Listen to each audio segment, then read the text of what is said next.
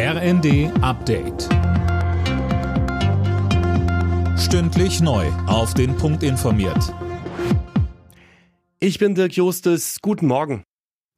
Bei der Durchsuchung der Wohnung von Ex-RAF-Terroristin Daniela Klette haben Ermittler Waffen gefunden. Mehrere Zeitungen berichten von einer Panzergranate und einem weiteren gefährlichen, aber nicht näher benannten Gegenstand. Klette war Anfang der Woche nach 30 Jahren auf der Flucht geschnappt worden. In Deutschland gibt es keine verpflichtenden Gesundheitschecks für Autofahrer. Das hat Verkehrsminister Volker Wissing klargemacht und damit auf ein Ergebnis aus Straßburg reagiert.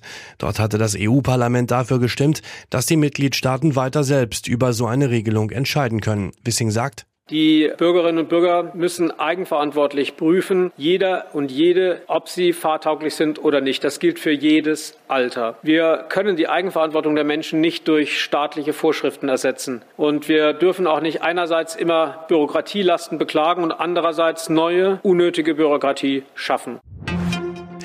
Der Supreme Court will Ende April prüfen, ob Donald Trump als Ex-Präsident Immunität vor Strafverfolgung hat.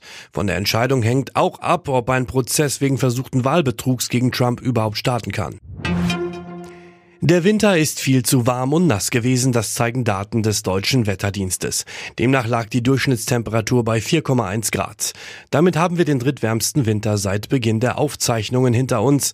Mit Blick auf die kommenden Jahre sagte uns Andreas Walter vom DWD.